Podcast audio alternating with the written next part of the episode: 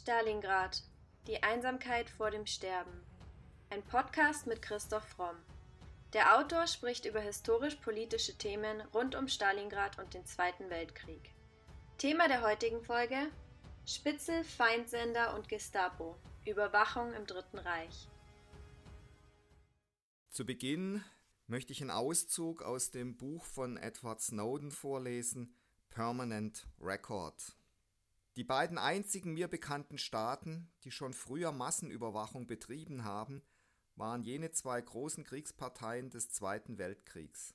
Eine von ihnen als Feind der USA, die andere als ihr Verbündeter. Sowohl im nationalsozialistischen Deutschland als auch in der Sowjetunion kamen die frühesten öffentlichen Anzeichen dieser Überwachung im Deckmäntelchen eines Zensus daher, der offiziellen Zählung und statistischen Erfassung einer Bevölkerung. Das nationalsozialistische Deutschland nahm 1933 und 1939 ein ähnliches statistisches Projekt in Angriff, bediente sich jedoch der Unterstützung durch Computertechnik. Zur Durchführung der Volkszählung tat sich das Reich mit der Dehomag, einer deutschen Tochtergesellschaft des amerikanischen Unternehmens IBM, zusammen, die das Patent für die Tabelliermaschine besaß, einer Art Analogrechner, der Löcher in Lochkarten zählte. Jeder Bürger wurde durch eine Karte repräsentiert und bestimmte Lochmuster repräsentierten bestimmte Identitätsmarker. Spalte 22 stand für die Rubrik Religion. Loch 1 bedeutete Protestant, Loch 2 Katholik und Loch 3 Jude. Einige Jahre später wurden die Informationen aus jener Volkszählung verwendet, um die jüdische Bevölkerung Europas auszusondern und in die Vernichtungslager zu deportieren. Die Idee von Volkszählungen und Volkszählungen selbst gibt es ja eigentlich schon viel länger. Die berühmteste Volkszählung gab es, glaube ich, kurz vor der Geburt Jesu von Kaiser Augustus, der damals schon die gesamte Bevölkerung im Römischen Reich zählen lassen wollte, vor allem natürlich aus Gründen der Steuereinnahmen. Und natürlich hat man immer wieder versucht, in Staaten die Bevölkerung zu zählen. Ich kann mich erinnern, dass es in den 90ern in Deutschland auch eine Volkszählung geben sollte, wo sich die Bevölkerung massiv zur Wehr gesetzt hatte. Man wollte sich damals eben nicht überwachen und durchleuchten lassen. Wenn man guckt, was jetzt 25 Jahre später entstanden ist, dann ist es beinahe schon grotesk. Aber bei den Nationalsozialisten lief diese Volkszählung ja schon viel technisierter ab als damals bei Kaiser Augustus. Ja, also die Nazis waren die ersten, die Computer verwendet haben und der erste Computer wurde tatsächlich in Deutschland erfunden 1941 von Konrad Zuse in Zusammenarbeit mit Helmut Schreier in Berlin. Das Gerät wurde 1944 bei einem Bombenangriff zerstört, was insoweit tragisch war, weil es keinen Beweis gab, dass der Z3, wie Zuse ihn genannt hat, funktioniert hatte. Zuse erhielt 25.000 Reichsmark, um den Z3 zu verwirklichen. Und als er 41 kurzzeitig in den Krieg eingezogen wurde, schrieb er an einen Freund, andere lassen die Familie zurück, ich die Z3. Der Rechner hatte bereits viele Merkmale eines modernen Rechners. Er hat ein binäres Zahlensystem verwendet, er hat eine Gleitkommazahlenberechnung gehabt. Es gab die Möglichkeit der Benutzerinteraktion während des Rechenvorgangs. Also der war schon auf einem ziemlich modernen Stand. Zuse ist insoweit eine tragische Figur, weil er nach Kriegsende für diese Zusammenarbeit mit den Nazis auch zur Rechenschaft gezogen wurde und er eben nicht, wie Werner von Braun zum Beispiel, es geschafft hat, sein Wissen gewinnbringend an die Amerikaner zu verhökern und rechtzeitig in die USA zu emigrieren. Also der ist dann nach dem Krieg in ziemlicher Bedeutungslosigkeit verschwunden. Überwachung fand im Dritten Reich aber auch außerhalb von Computern und Technik statt. Damals wurden natürlich noch hauptsächlich menschliche Quellen benutzt. Die Gestapo wurde ganz enorm ausgebaut, parallel natürlich zum SD, der, wie wir ja schon erwähnt haben, von Reinhard Heydrich geleitet wurde bis 1942. Aber die Gestapo hatte zum Beispiel 1942 3300 Personen beschäftigt in den zentralen Berliner Dienststellen und im Februar gab es dann 31.400 Gestapo-Leute im besetzten Reich und in den besetzten Gebieten und wenn man die Kriminalbeamten vom SD und der SS hinzurechnet, kommt man auf knapp über 50.000 Personen. Also das Überwachungsnetz der Nazis war schon extrem groß und dicht. Gab es neben diesen offiziellen Mitarbeitern zur Überwachung auch noch inoffizielle, andere? Ja, es gab natürlich V-Männer, die aus allen Gesellschaftsschichten und Altersgruppen stammten, die das ehrenamtlich gemacht haben, aber sich dadurch natürlich größere Karrierechancen versprochen haben. Es wurden ganz gezielt intelligente junge Männer gesucht, überzeugte Nazis, knallhart, eiskalt, gehorsam angehende Akademiker, die auch später führende Positionen besetzen konnten. Die Nazis forderten bei der Denunziation Pflichterfüllung, was sich auch erstmal grotesk anhört. Also Denunziation aus Neid, aus enttäuschter Liebe oder Rachsucht galt als moralisch minderwertig. Und die Deutschen waren so begeisterte Denunzianten, dass sich Heydrich dann genötigt sah, am 3. September 1939 einen Erlass zu machen, wo es hieß, gegen Denunzianten, die aus persönlichen Gründen ungerechtfertigte oder übertriebene Anzeigen gegen Volksgenossen erstatten, ist an Ort und Stelle in geeigneter Weise einzuschreiten und also dafür konnte man tatsächlich ins Konzentrationslager kommen, weil ganz offensichtlich so viele Menschen andere grundlos denunziert haben, dass das also wohl selbst dem SD und Heydrich zu viel wurde. Dann wurde aber eigentlich fast jeder zum Spitzel, oder? Also das war schon brutal, das ging bis in die Familien rein. Also teilweise gab es in der Hitlerjugend fanatisierte Jugendliche, die dann die eigenen Eltern verraten haben, die dann durchaus ins Gefängnis oder sogar ins Konzentrationslager kommen konnten. Und es gab natürlich den berühmt-berüchtigten Blockwart, der 40 bis 60 Haushalte kontrolliert hat der hat sich quasi so um alles gekümmert, wie so eine Art Hausmeister, aber er war natürlich viel mehr als ein Hausmeister, weil er eben auch ständig die Leute überwacht hat. Speziell dann, je länger der Krieg ging, war ja das Abhören der Feindsender ein großes Problem für die Nazis, weil man halt über den Volksempfänger durchaus auch BBC empfangen konnte. Und das war ja wirklich auch bei strengster Strafe, da konnte im Ernstfall sogar die Todesstrafe verhängt werden werden verboten. Und da hat der Blockwart natürlich oft abends gelauscht, ob irgendjemand heimlich den Feindsender hört. Abgesehen davon war er auch für die Verteilung von Lebensmittelkarten, Entrümpeln der Dachböden, Einhalten der Verdunklung im Rahmen des Luftschutzes verantwortlich. Hat zum Beispiel auch, wenn jemand sich irgendwie schlecht übers Regime geäußert hat, es mitgeschrieben. Also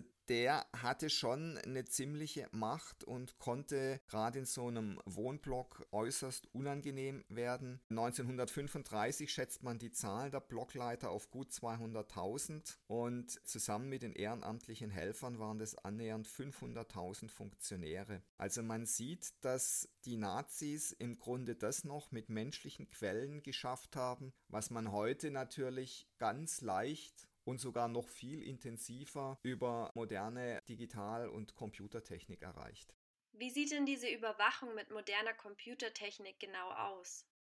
Es ist ja der Verdienst von Edward Snowden, dass er uns gezeigt hat, in welch unglaublichem Umfang wir überwacht werden und dass man heute, wenn man nur ein Smartphone besitzt, intensiver überwacht wird, als die Nazis das jemals gekonnt hätten. Das Perverse dran ist, dass das ja eine freiwillige Überwachung ist und dass die allermeisten Menschen nach dem Motto, ich habe ja eh nichts zu verbergen, bereitwillig Computertechnik, Smartphones nützen und dort ihre wichtigsten, intimsten Daten zur Verfügung stellen und die dann natürlich missbraucht werden und dass die ganzen großen Konzerne eben ganz eng mit den US-Geheimdiensten zusammenarbeiten. Ich lese nochmal einen Auszug aus seinem Buch vor.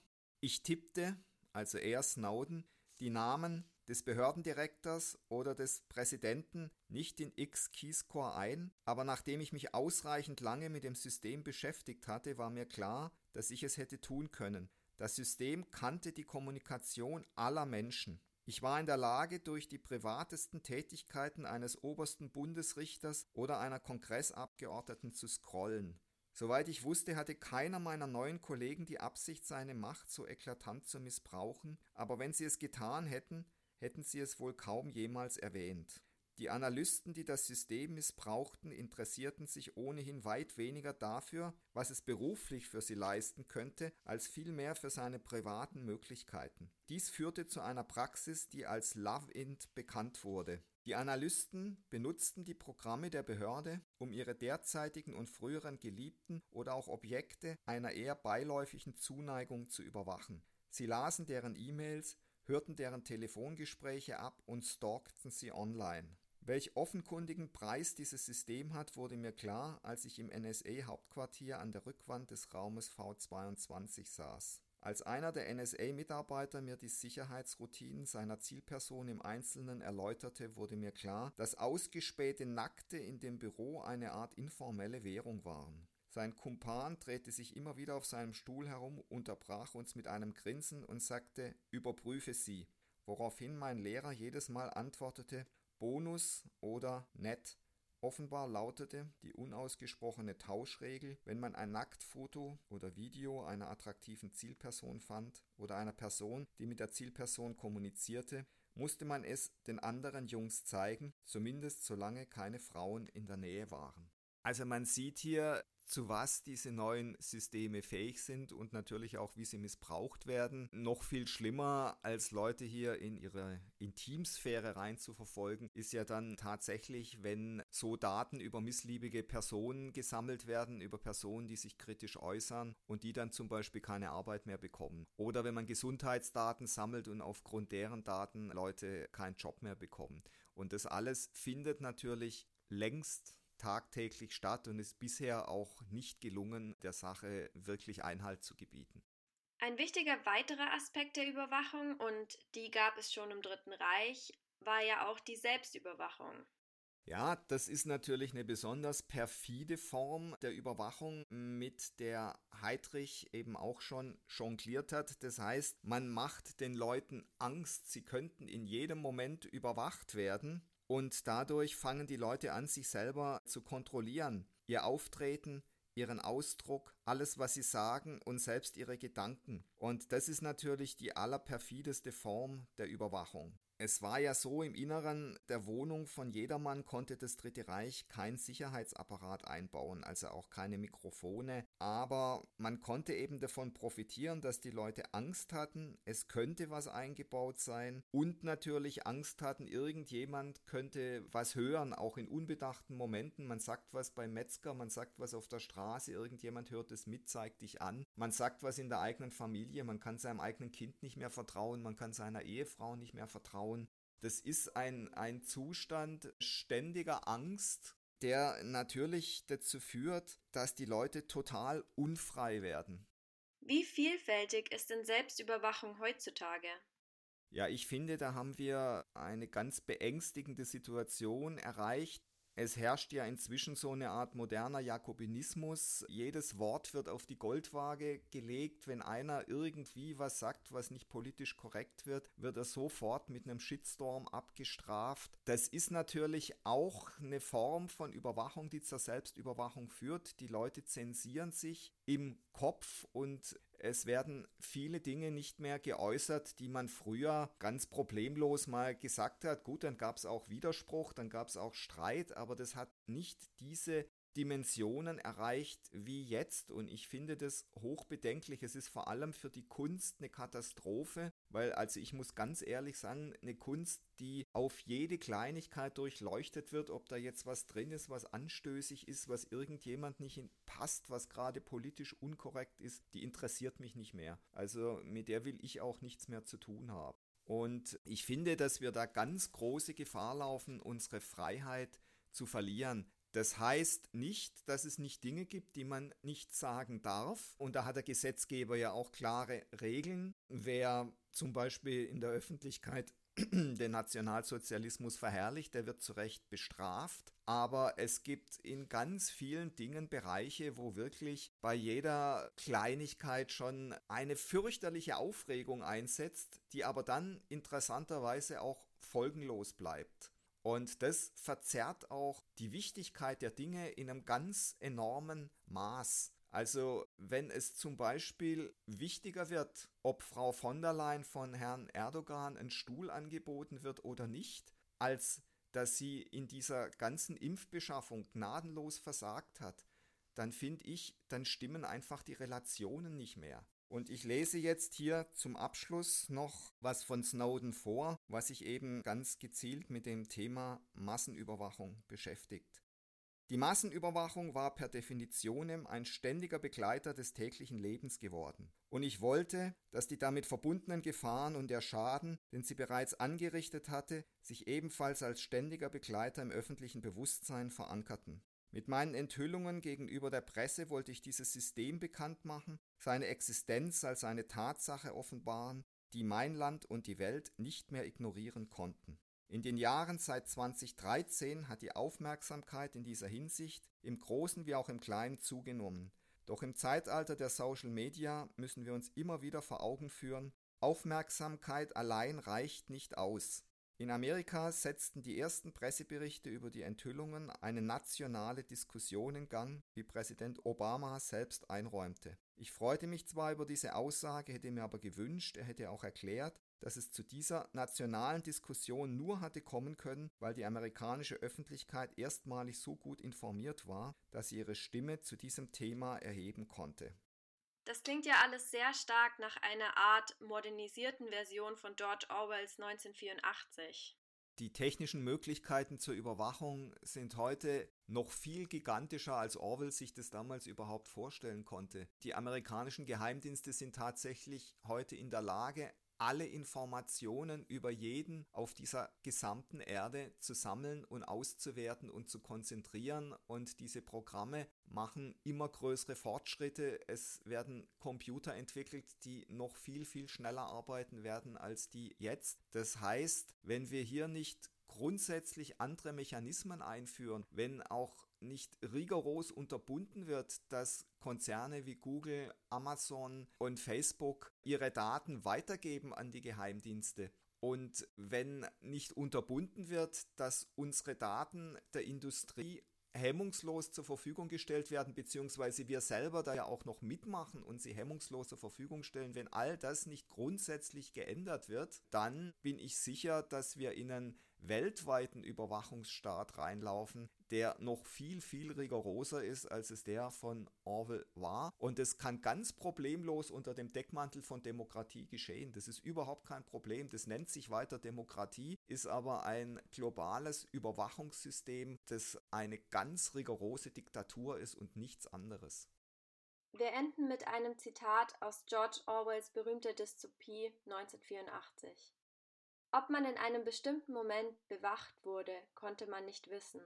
Es war sogar möglich, dass jedermann immer überwacht wurde. Man musste unter der Voraussetzung leben, lebte so aus Gewöhnung, die zum Instinkt wurde, dass jeder Laut, den man von sich gab, überwacht, jede Bewegung überprüft wurde.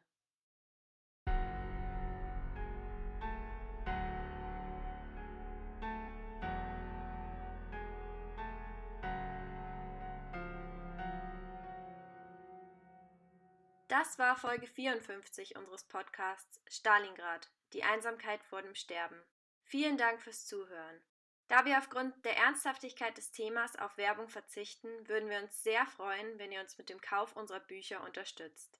Neben dem Wirtschaftsthriller Die Macht des Geldes ist auch die Satire Das Albtraumschiff, Odyssee eines Drehbuchautors im Primero Verlag erschienen. Wie viele tausend Stalingrad-Zuhörer bereits bestätigen, es lohnt sich. Bei Fragen, Anregungen oder Kommentaren zu unseren Podcast-Folgen schreibt uns gerne auf Instagram unter primero-verlag oder per Mail an primero.primeroverlag.de.